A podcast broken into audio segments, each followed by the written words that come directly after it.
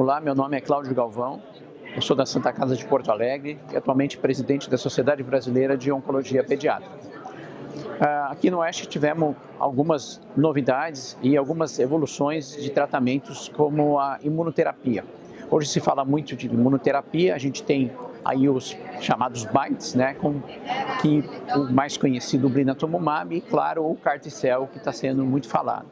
O que tem de novidade agora é que já está se pensando e já estão acontecendo estudos de uso de imunoterapia em primeira linha.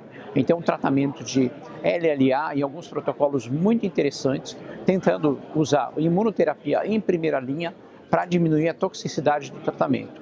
Então se viu agora que vai começar um protocolo para tratar pacientes com síndrome de Down, que são pacientes que têm muitas complicações no tratamento de sua leucemia, usando a imunoterapia.